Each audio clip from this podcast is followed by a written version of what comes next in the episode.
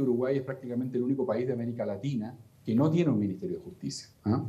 Eh, entonces, eh, la, regla, la regla general es que exista un Ministerio de Justicia. La lógica es esta, en primer lugar, los gobiernos, los, los ejecutivos tienen que tener áreas especializadas que interlocuten con las otras funciones constitucionales.